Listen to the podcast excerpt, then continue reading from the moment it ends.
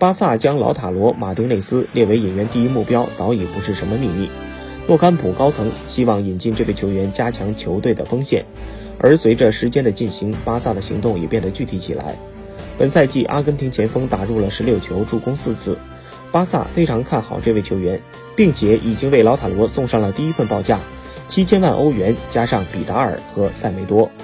国米喜欢这两位球员，不过巴萨的这份报价并未让蓝黑军团心动。他们给出了老塔罗的合同毁约金条款，一点一亿欧元。在七月份有十五天的时间，巴萨可以以这个价格买下老塔罗。看来巴萨要想完成引援任务，就必须提高报价才行。